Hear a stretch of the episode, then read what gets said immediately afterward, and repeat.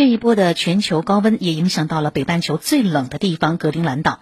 该岛北部近日异常升温，导致冰川快速融化，单日最高融冰量高达六十亿吨，引起科学家的极大担担担忧。位于北美。东北的格陵兰岛是世界第二大冰盖区，全年平均气温在零摄氏度以下。然而，最近这里的气温达到了约十五点五摄氏度，比往年同期高出了十度，随处可以听见冰层融化的声音。在格陵兰岛西北部的研究营地，气温过高打乱了科学家们的工作计划，冰面跑道的稳定性变差。原来本接他们的这个飞机无法降落，科学家们只能忙里偷闲，打起了排球。